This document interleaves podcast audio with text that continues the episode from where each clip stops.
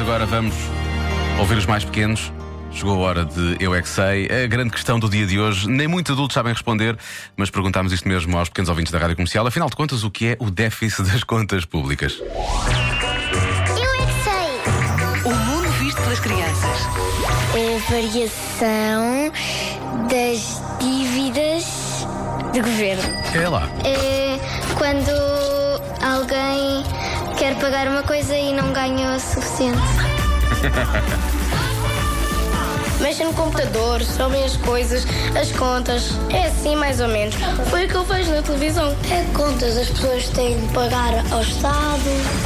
Eu acho que déficit das contas públicas é quando um presidente quer que votem nele. Não sei, é pessoas que não conseguem pagar as contas públicas.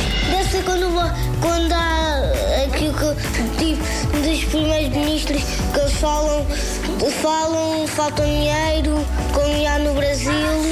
É uma conta de YouTube! É uma conta de dinheiro.